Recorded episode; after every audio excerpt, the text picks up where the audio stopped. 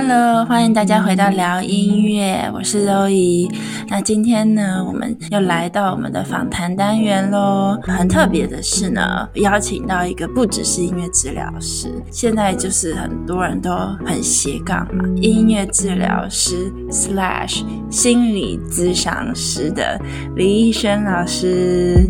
老师要不要跟大家打一下招呼？Hello，大家好，我是亦瑄治疗师。那我现在在芳瞿心理咨商所担任呃咨商心理师。那我自己是一位行动治疗师，所以我也会在各大专院校啊，或者是国高中，或者甚至是幼儿园担任不同的角色。有时候会是心理师，有时候会是音乐治疗师这样。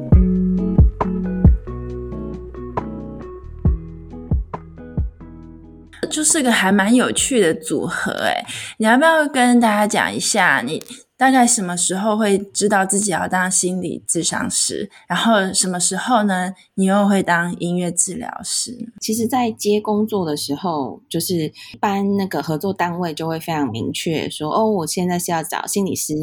或是我现在是要找音乐治疗师。”不过，在我自己的呃工作上，我不会这么明确的去分。就是说，例如说我接了一个咨商的成人个案，那但是我觉得，诶，他好像可以运用一些音乐的元素，那我在经过个案的同意之后，或是经过我自己评估之后，我就会邀请个案说：“哎，我们等一下可以放一首歌吗？或者是哎，你对这首音乐有没有什么感觉？或者我们可以来讨论一下这歌的歌词吗？等等。”所以我觉得，在我自己的工作现场，我是非常嗯，可以说是即兴嘛，就是非常临时，就是看个案当下的状况，我去。选择我要用什么媒介，跟嗯、把我之前所学的不同的心理治疗的方式来协助个案，达到他想要，不管是改善某些行为啊，或者是让他厘清一些困扰的，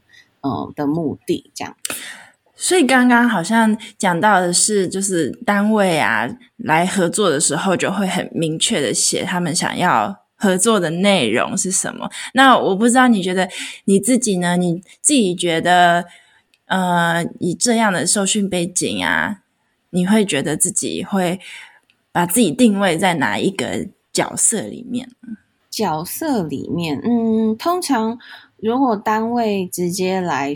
找找我，我我会跟他说，如果是以心理师的背景来找我，我会跟他说，哦，那我善用的媒介可能会是音乐，然后可能会有一些乐器，那我也会跟他讨论，哎，不管是团体的带领或是个案的。嗯，协助我可能会使用哪一些方式？那如果能够跟我呃配合的单位，或是能够诶好像嗯了解我这样子运用的单位，通常他们都还蛮能够接受的。对，那不过当然也有那种非常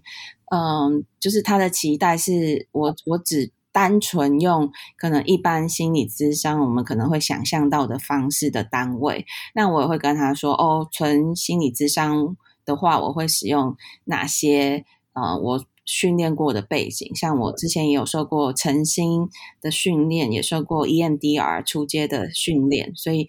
嗯在。在不同单位，我就会跟他们说，我可能会怎么去运用这样子。那但是我自己还是会把我音乐治疗师的身份带入到不同的场域，我会尽量的，也算有点像偷偷的推广嘛，就是让大家知道说，哦，其实音乐也是一个很好介入的媒介，不管是在咨商过程中，或者是其他团体的带领当中，这样。嗯嗯嗯，对，我们很需要这样的人。就是偷偷的推广一下，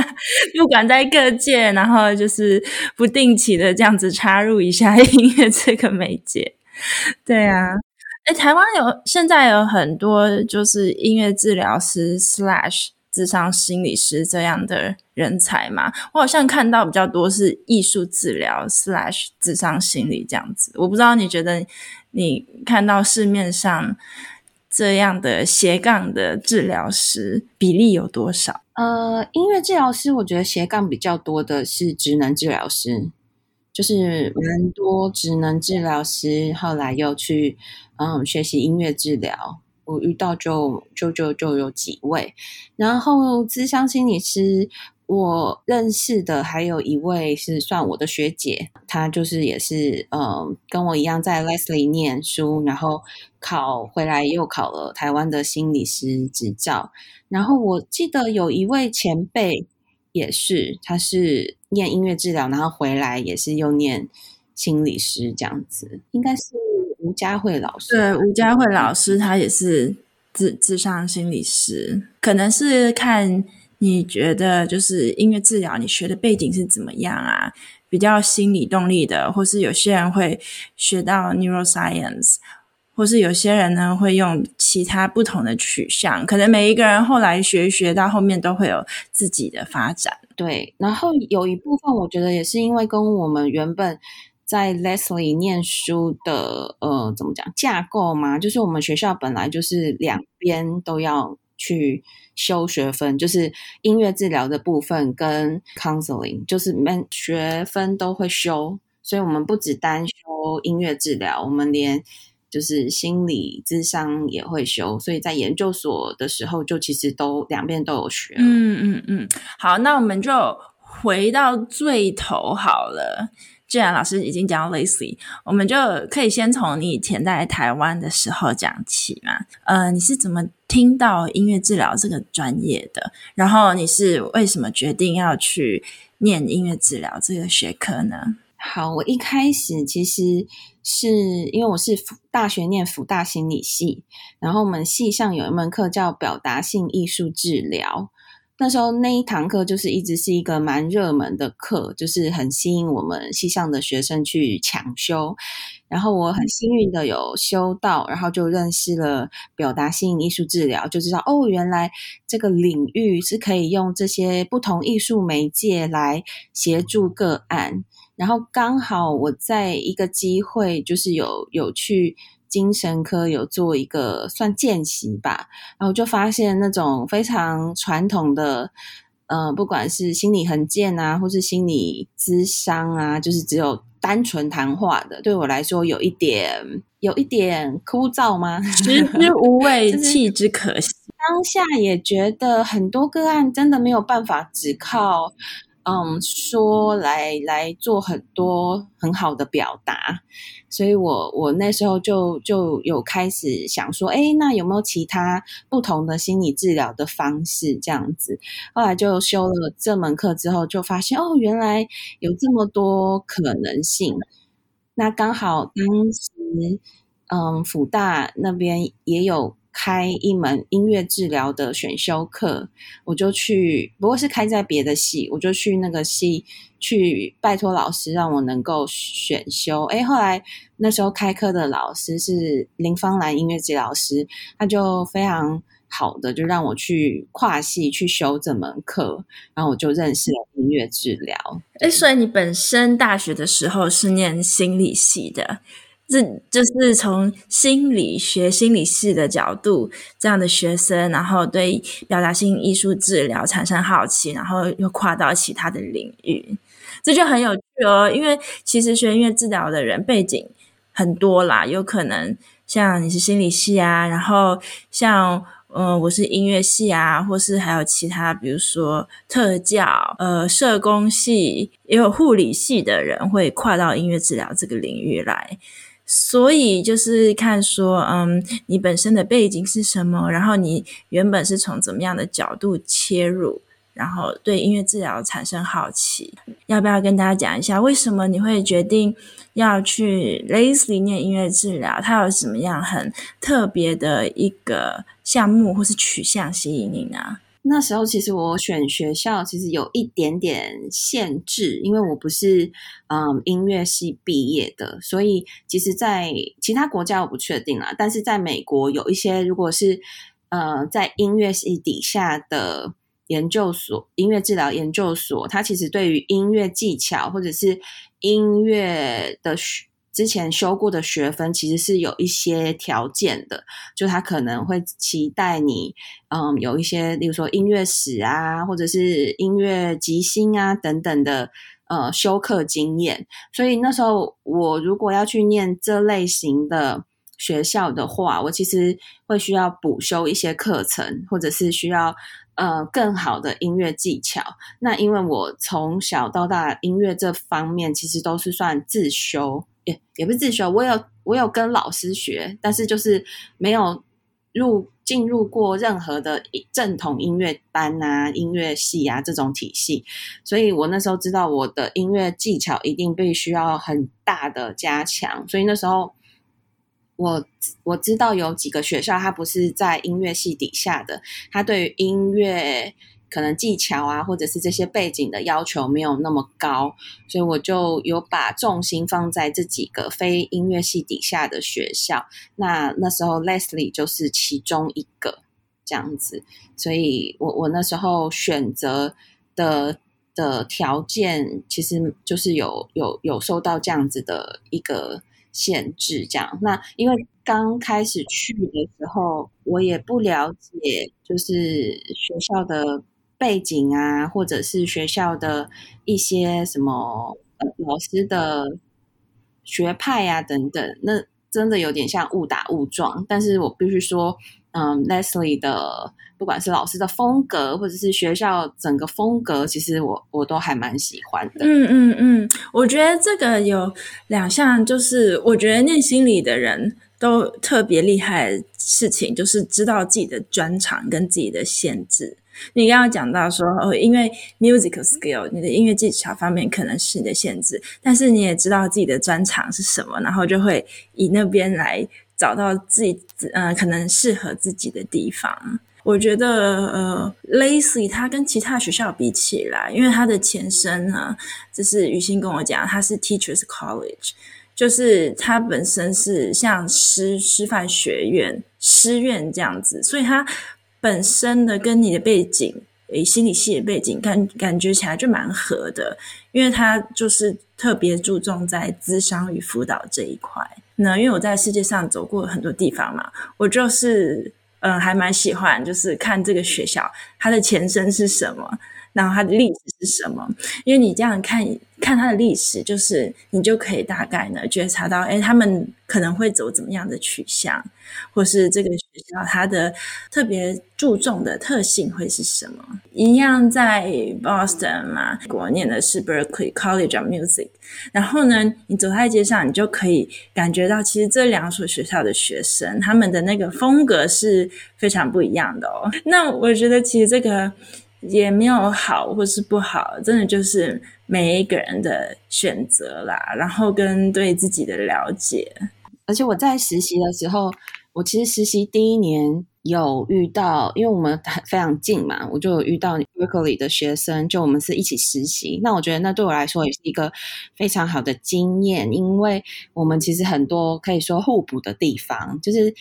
他可以教我很多就是 musical skills，然后我可以跟他说一些，诶，怎么更好的介入个案啊，或者是观察个案的状态啊，等等。所以我觉得那那个经验其实对我来说蛮好的。然后我也很喜欢，就是每年 Boston 会有几个就是 music therapy 学校一起办的那个算 conference 吗？对，就是学生学生的一个 conference。我觉得那对我来说，那三年我都有参加，然后也真的就是看见，哎，不同学校其实我们都有非常多可以互相交流的地方。对，Berkeley 学生就很嗨嘛，就是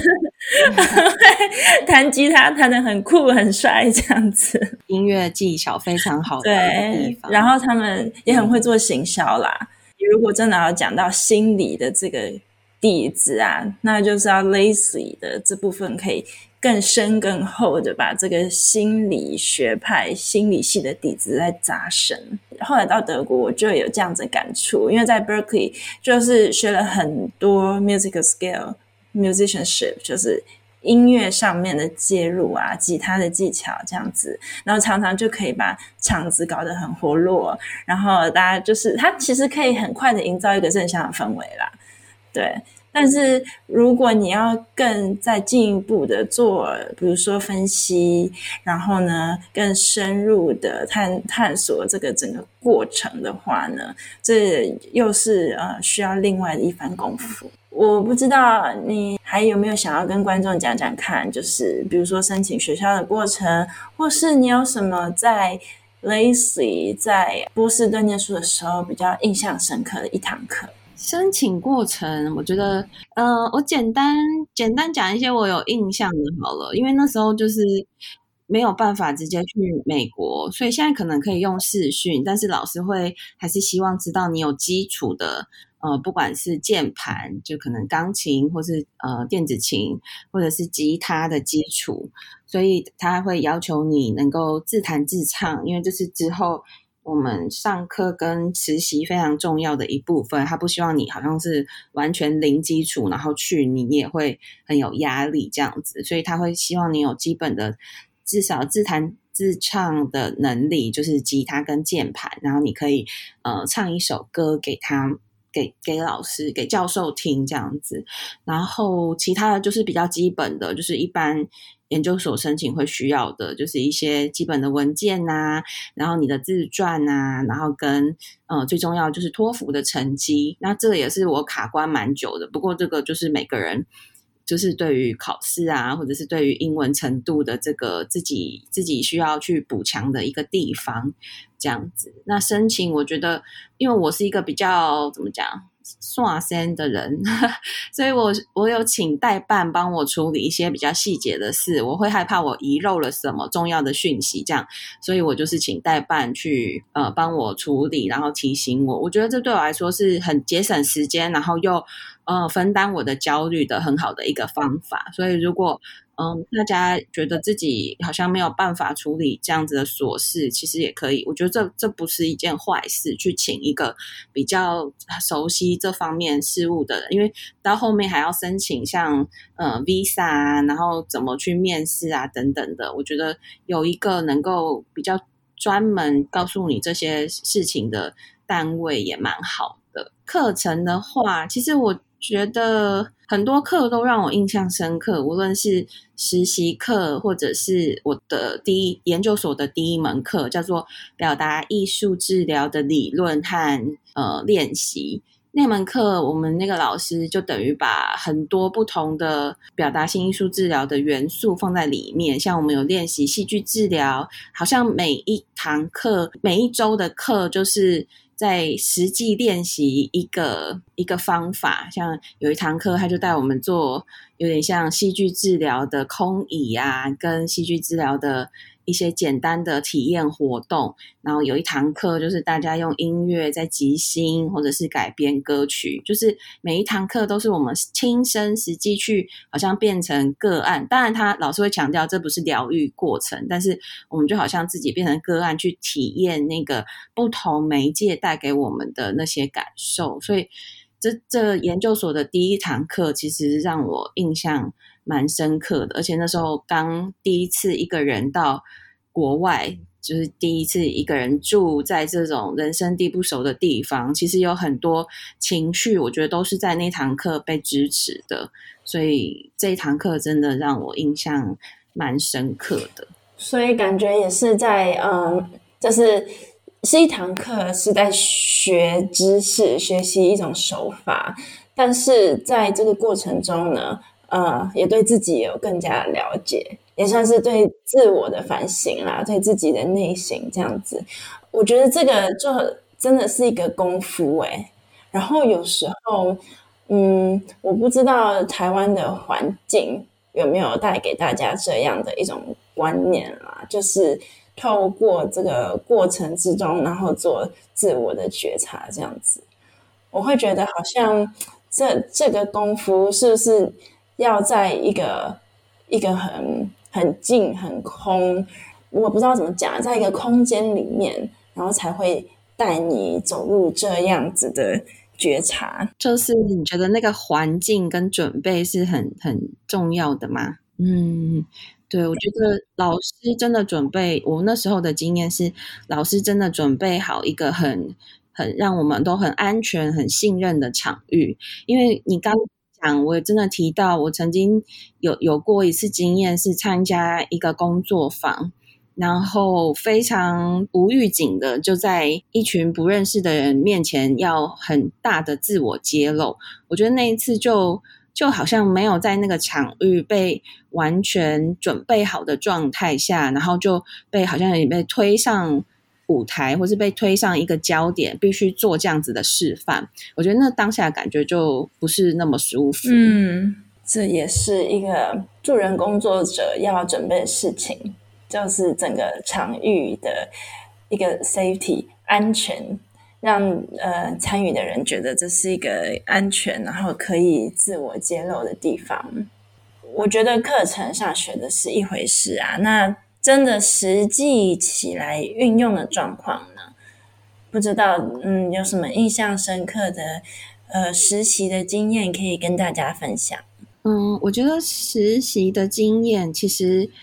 呃，我我在 Leslie，我们的要求好像跟其他学校比较不一样，我们是一边上课一边实习，所以我第一年实习是在一个养老院，然后一个礼拜好像只有。十十个小时嘛，我现在有点忘了，反正就没有很长。但是，呃，我们实习的过程就是你你在那边，然后你会先去看老师怎么做，然后你再自己去去开始跟一对一的跟个案有接触。那我觉得这样子的过程对我来说其实蛮算实用的嘛，因为可能我回到台湾，我看到台湾的嗯心理治疗的学生，他们其实。一开始实习就是自己就上场了，因为我们其实一对一的心理治疗很难，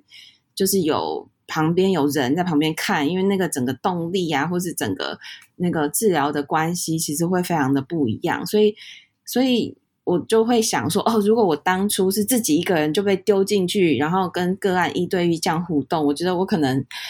会。需要很大一段时间的适应嘛？但我我还蛮开心的是，我们自己的训练过程是先好像先由观看，然后先由辅助，就是我那时候会辅助我的呃叫什么督导，然后开始，然后渐渐的，好像我比较能够上手了。我督导再让我自己一个人去接自己的个案的那种感觉，所以我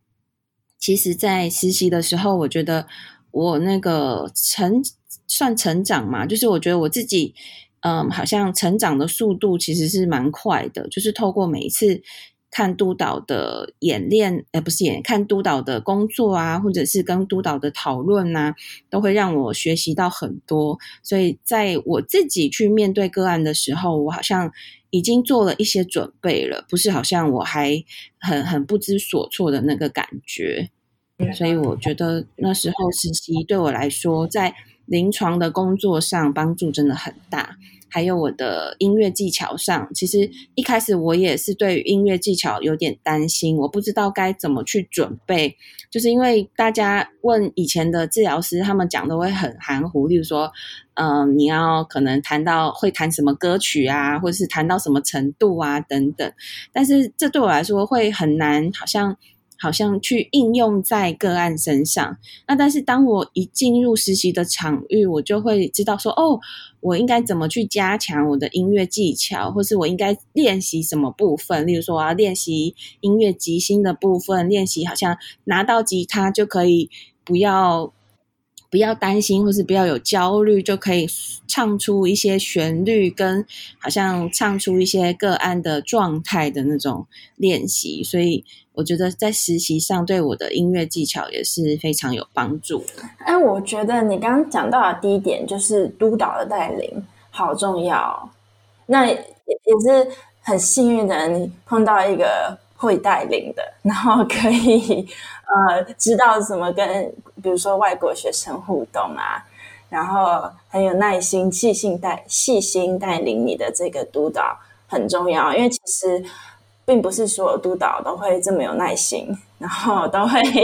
这么样手把手的 对带带领学生，就是嗯进入音乐治疗这个这个专业的大门啦。我这里可以教大家一个小小技巧，就是，嗯，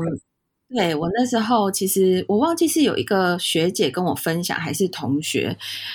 就是我们我去选择实习单位前，其实我有先去拜访过不同的单位，先去有点像。呃，参观吗？因为其实外国人还蛮欢迎学生做这件事的，所以我就有先写信去不同的机构说：“哦，你好，我是嗯、什么学校的音乐治疗学生，那我对你们单位很有兴趣，不晓得我可以去参观一下吗？或是参观你一个 session 吗？这样子。那我其实呃收到蛮多正面的邀请。那其实你去参观的时候，你就可以大概感受到那个督导跟你的互动啊，或者是那那个督导的。呃，怎么讲？personality 就是你可以大概，诶，对，你会大概知道说，诶，这个你跟他互动的当下那个过程，你是不是舒服的？还有当还有那个环境啊，跟个案的族群啊，我觉得这对我来说是一个还蛮好的经验。所以当我参观了几个之后，我就选一个我觉得，诶，我还蛮喜欢的。还有另外一个是，就是。呃，怎么讲？努力去打听，因为实习单位其实多少他们之前都有收过实习生，所以你可以去问那些学长姐，可能之前实习过的人，看看他们对他的评价，或者是他觉得诶里面有哪些优点啊跟缺点。对我来说，这个收集事前的这个资料，对我来说是蛮受用的。哇，我觉得我录到这边，我感觉得到你好像做每一步啊，比如说你从选学校开始，然后从申请的过程，然后还有找实习的这个过程，好像都做了很仔细的铺路，然后探听到底在哪里，然后。对，就是这样子才可以找到自己最适合的地方。对啊，因为我就是比较不一样，因为我那个时候实习呢，嗯，算是其实我们学校有排，第一学期就是呃一个礼拜有一天要去这边，第二学期就换另外一个组群，然后一个礼拜有一天要去这边，所以我算是。我是最后的两千个小时是自己找的，其他的都算是学校排的那样子。然后我就就真的，我觉得我就像在逛医院一样，我就 看了好多个不同的督导，然后不一样的个性啊，然后不一样做事的模式，就是大概都都走了一遍这样子。然后我后来就是在实际中学习啦，当然也有合的，也有不合的。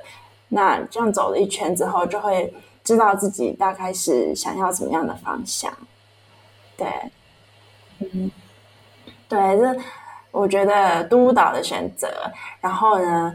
那个实习的场合跟你的那个适配度啦，是不是适合你这个人？然后是不是这样的一个场域可以把你的专长发挥出来？这个也是很重要的地方。那我们这样子，呃。不知不觉呢，三年在美国念完书了，然后回到台湾了。要不然讲一下，回到台湾你有什么？有没有就是 reverse culture shock？或是你也觉得，嗯，回到台湾有什么自己比较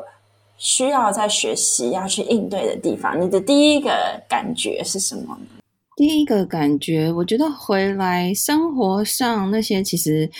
都还好，因为毕竟我就是这三四年前在台湾就是二十几年，所以那个生活我觉得是有一些不适应，但是慢慢的你就知道，哦，因为这原本是你的家乡，它就是这样，就是你认知上的那个落差。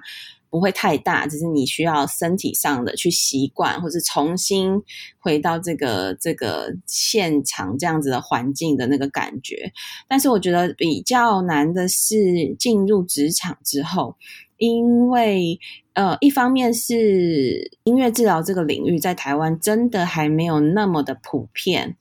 就是没有那么多的职缺，没有那么多的人知道，甚至没有那么多的人重视，或者是呃视它为一个专业。所以，嗯，我觉得专业上就是在找，不管是在找工作啊，或是专业上的推广啊，是让我觉得比较多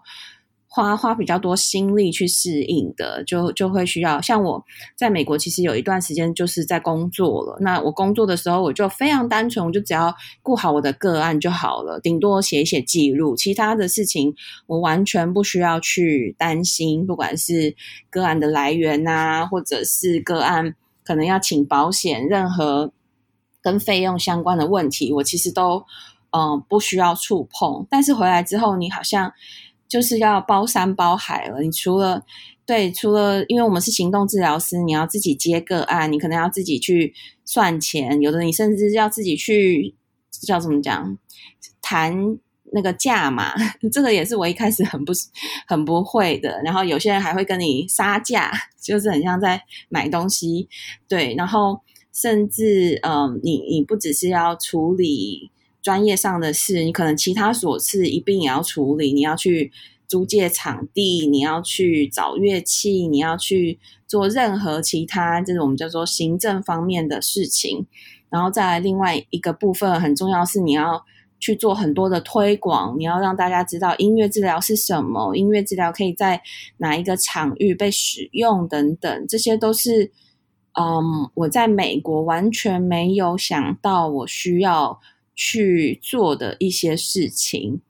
对，然后你回来又要开始慢慢累积人脉。我觉得在台湾累积人脉其实蛮重要的，尤其是对行动心理师来说，你要让大家知道你是谁，然后你可以做些什么。那当他们有这些需求的时候，像社工啊，或者是学校要办活动啊，然后单位要办演讲啊。他们有这些需求的时候，他们才会来找你，或是他们才会一直回来的跟你合作这样子。嗯，这些也是需要时间的累积啦，人脉啊，跟各界资源这样子。我刚刚想到另外一点，其实这个是我那时候在 Berkeley 有学的，就是 entrepreneurship 企业家精神。我现在觉得好像每一个回台湾的。音乐治疗师每一个都是个人品牌，都是一个企业家创业的这个精神啦。对啊，我之前在美国的时候也没有想过，哦，你们现在还要当小编，要录 podcast，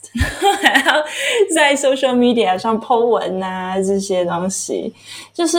这是一个真的是除了专业工作之外，很多其他的杂事，然后。大家都好像都是身兼多职啊，然后多功能这样子，然后要知道怎么做推广，然后呢，知道说呃哪边的人脉可以有连接，这好像就是这个专业在起步。其实不只是因为治疗，任何一个专业在起步的时候都会碰到的一种困境。嗯，不是困境，反正就是在推广的这个阶段嘛。所以就很多其他的事情要做，就是不只是因为治疗师的工作分内的事情，看好个案、写记录这些事情，还有其他很多很多的事情，可能是以前学校没教的，但是你在社会上需要用到的，真的就需要慢慢的在学习。对啊，这些事情也不是学校能教的，说实在，嗯，对啊。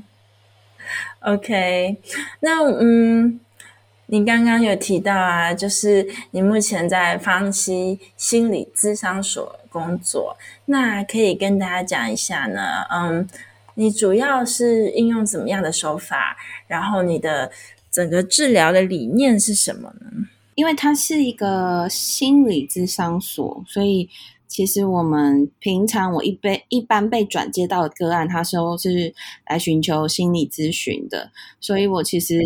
做就是一一开始啦，做还是做蛮多，就是一般呃可能心理咨商会会会协助个案的，就是了解诶，先了解他的状况，然后看有什么哪边可以协助他的，或是透过不同的。怎么讲？不同的心理治疗方法来来协助他。那但是，就像我前面提到的，我会在中间询问个案的同意，或是我评估之后觉得，诶，他适合的话，我可能会加入一些呃音乐治疗的元素。像我们音乐治疗有一个学派是呃 Guided Imagery and Music，就是音乐引导想象。这个是我在智商所蛮常加入的一个方法，就是我会嗯带领个案，然后透过音乐，好像把它不管是潜意识或者是内在的某些感觉、情绪，能够透过音乐的带领，有一些呃表达出来。这是我现在在智商所比较常应用的一个方法。那当然有一些我在。呃，智商所，因为我们智商所其实给我蛮大的弹性，它也会让我开一些固定的课程，就是说我可以用音乐治疗这个名义开一些我想要，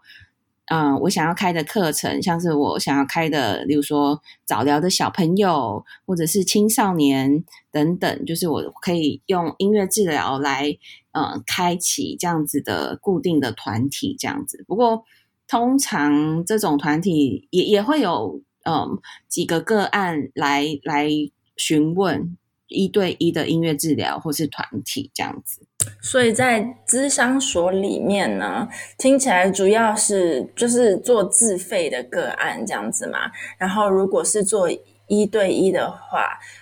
如果他要能够用口语表达，然后讲出脑子里这些 image 的意象的话，应该是呃认知功能非常高功能的成人，就是他们的认知功能的都都是还不错的，因为我们算是社区的智商所嘛，所以都是一般，例如说有情绪困扰啊，或是情感困扰。的个案过来比较多，但是也有一些是真的有精神疾病的，那我们也会视状况协助他，或者是我们就会把他们转介，因为他们有一些状况，可能我们真的没有办法协助，他们可能真的需要其他药物啊，或者是呃，甚至是更进一步的医疗单位的协助，我们都会看情况，嗯、去去帮助他们这样子。那我们的。这个服务范围也就会非常非常广，像我也有那种很小的小朋友，不管是拒学啊，或者是有我之前也碰过选择性缄默症的啊，然后到诶我们有成就是比较年长的长辈啊，可能呃到了中老年，就是觉得开始有点老年忧郁啊等等，都会有，就是我们的不管是种类跟年龄层，就是非常非常的广。嗯嗯嗯。哎，我不知道，因为我就是在外面看嘛。我从二零一六年开始就没有真正进入台湾市场，但是我不知道你，你觉得你看到这样子这个自费市场啊，这几年来有什么转变吗？因为我我不知道，我很久没回去。自费市场，我觉得，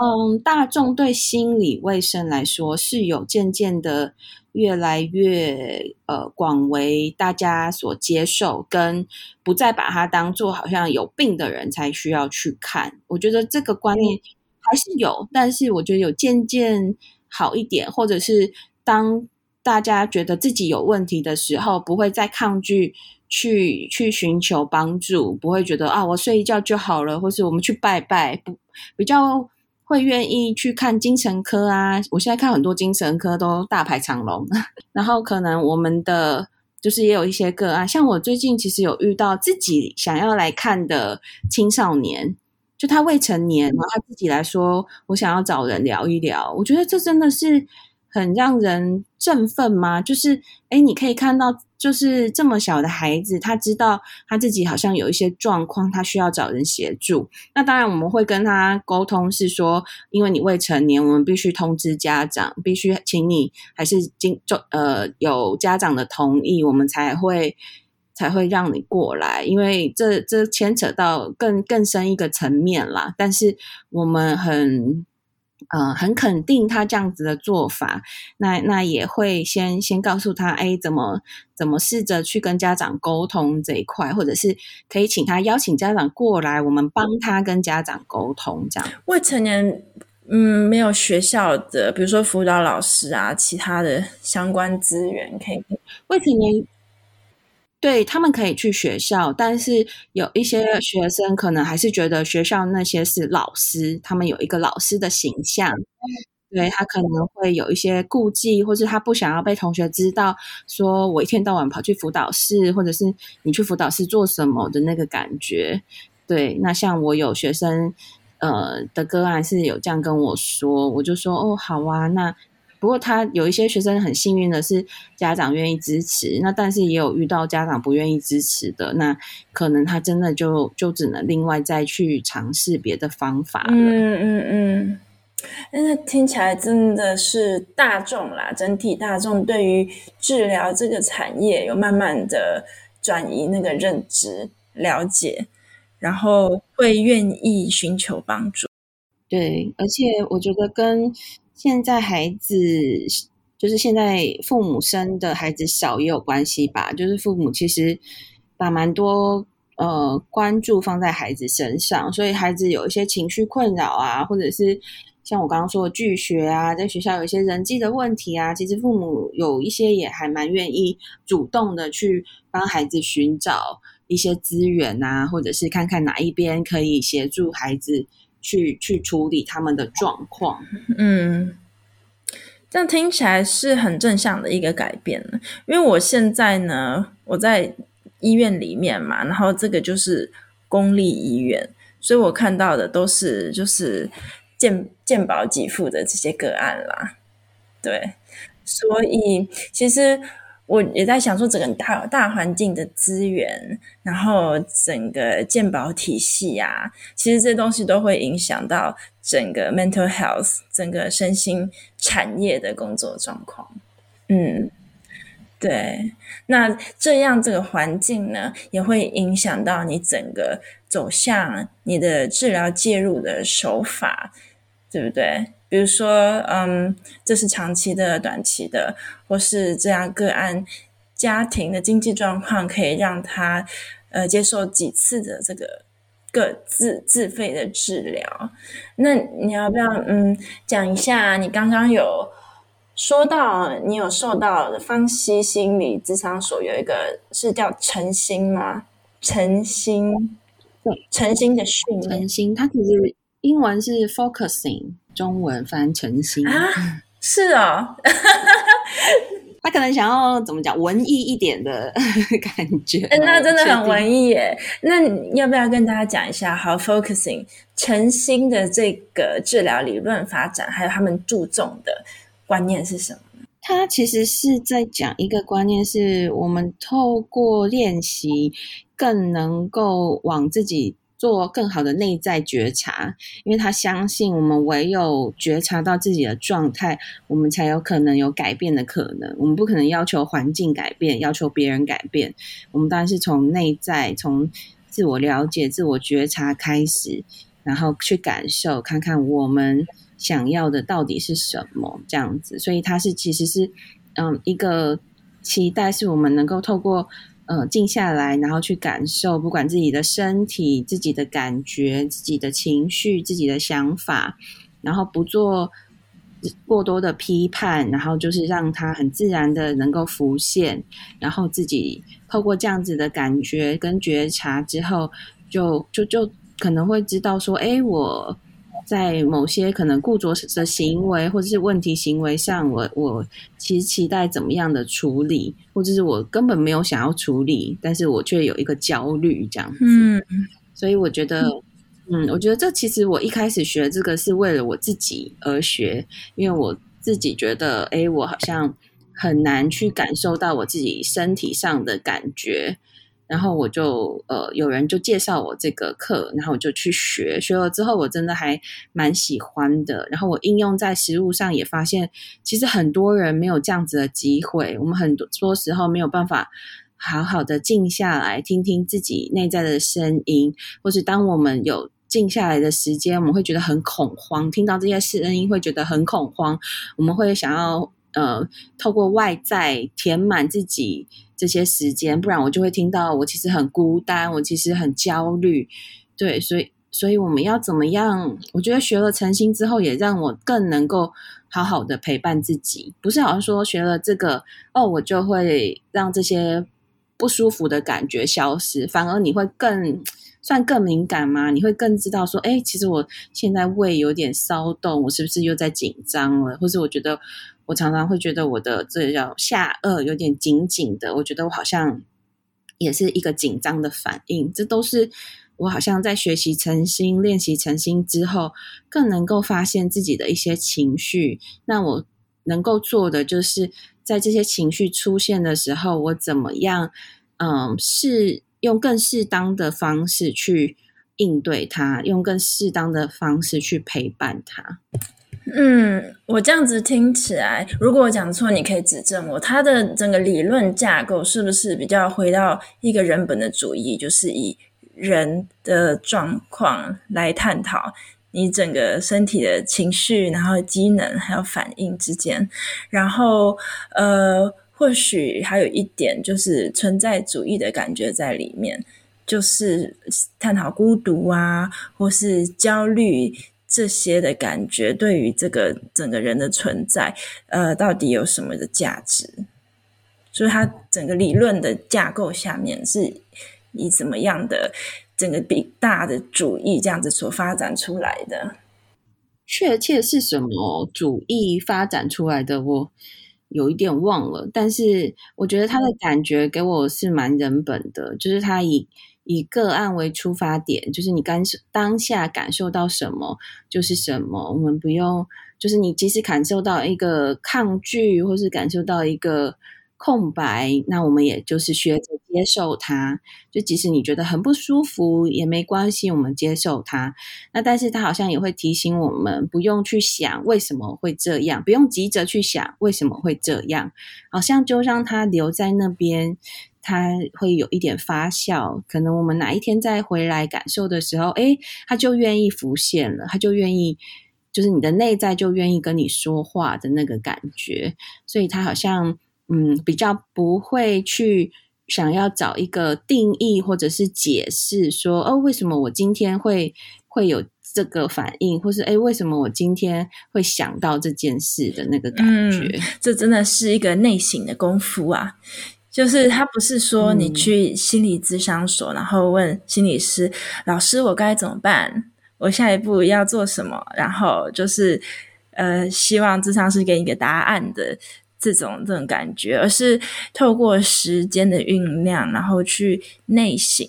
去看自己的情绪、自己的感受，然后呢，更进一步找到你可能想要解决的焦点。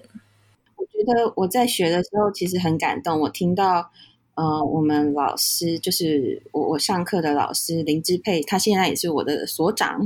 他他说的，其实他说我们有时候在做这个练习，就像在我们练肌肉一样。他好像不是我们一天做个一百下，它就会长肌肉。它其实是可能长时间有一段时间。不间断的练习，慢慢的、慢慢的累积，然后我们慢慢的，好像就会越来越靠近自己的内在，越来越贴近诶自己的感受，然后你也会越来越知道，好像把他当一个朋友吗？或是把他当一个一个不知道你想要相处的对象吗？然后你慢慢知道说，哦，我要该怎么跟他互动，我该怎么跟他，呃，面对面的那个感觉，嗯，好好的跟自己相处。哇，那这个就是回到心心理咨商师会讲出来的，就是这些理论啊，然后跟自己相处这样子。对啊，我们也是做了很多访谈，不一样的音乐治疗师呢，就会讲到，可能会讲到不一样的特性，不一样的一些特点。那我们今天访问的是，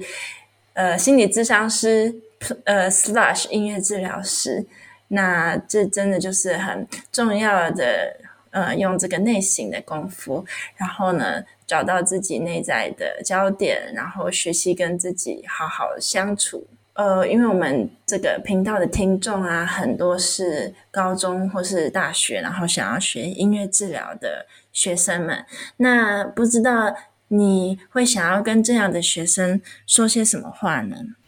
嗯，我觉得在高中或者是大学当中，当然你现在你觉得好像有一个目标，那我觉得，嗯，很好的是你可以透过还在学习的阶段，我觉得真的很建议大家更多更广的去，嗯，实际上去体验吧，不管是去当志工，或者是我知道现在有很多。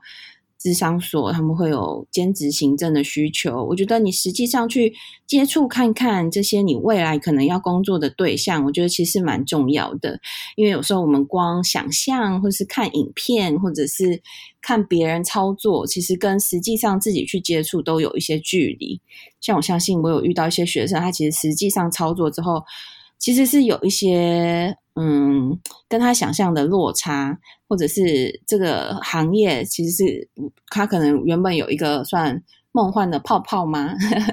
对，那我会很建议大家真的去嗯工作的现场去接触看看，或者是去体验看看，看看诶到了那个工作实际上的场域，跟这些个案接触后，你你的感受是什么？然后你你觉得诶这真的是你。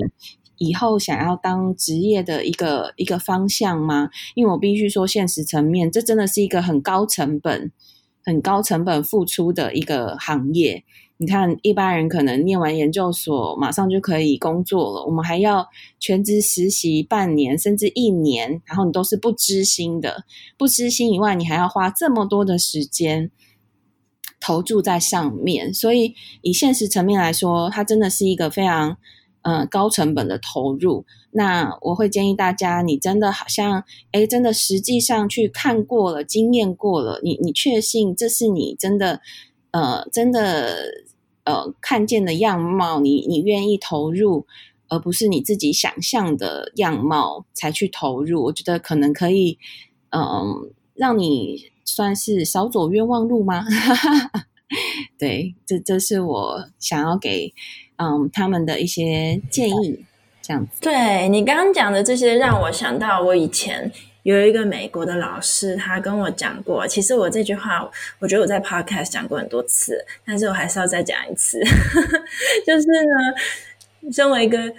助人工作者啊，当然我们学习了很多理论，在书本上面跟或是跟督导学了很多东西，但是其实最终你还是一个跟人工作的一个行业，所以呢，嗯，我们以前这个老师他讲的是，你最好的老师呢，就是你的个案，就是你要面对你前面的这一个人，所以。真的是像你说的啊，有一段的这个时间去体验做志工，或是各种的旁征左引，就是各种的切入，然后真的去看看这个职业场地他们所呃工作的样貌是什么，然后个案们他们的这个特征啊，或是这个个案所发出来的氛围，是不是适合自己自己可以接受的？然后呢，慢慢的理出呢自己的一条路。对，其实我相信每一个人呢，每一个人都可以找到自己一条路，但是这就是需要一个时间的自我了解还有追寻。那我们现在要来到最后一个问题了，就是呢，每个来宾都要回答问题。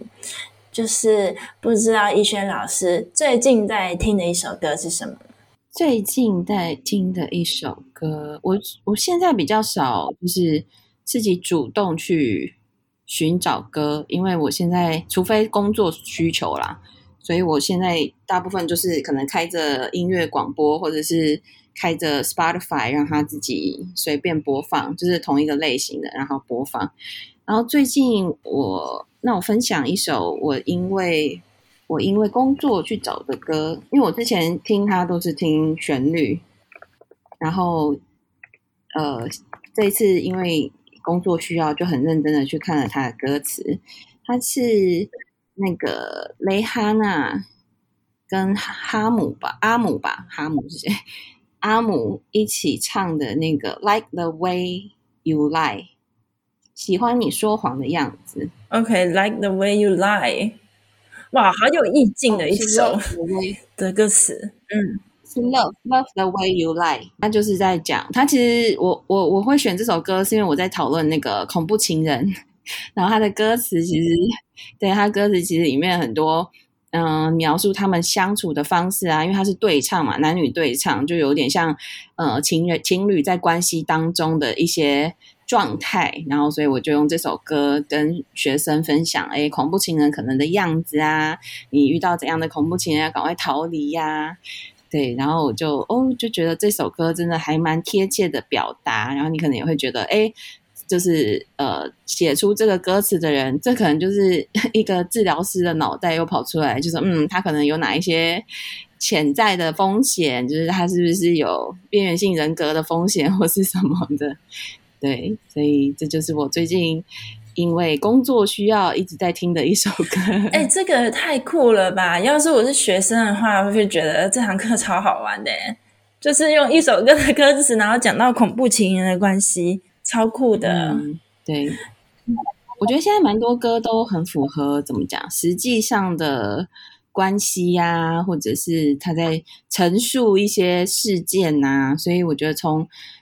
我觉得，因为是跟高中生分享，所以我也不想要一直讲一些理论的东西。我想要透过一些歌曲啊，让他们能够在实际他们有兴趣的东西，能够带入到诶我们想要切入的主题这样子。哇，好哦，那我们就也再把这首歌的那个 YouTube link 哈放在 Show Note 里面，大家如果想要去。也想知道恐怖情人会有怎么样的 关系，也可以来看看这首歌的歌词，然后自己呃稍微做一下分析，这样子。好，那我们今天呢，非常准时，在一个小时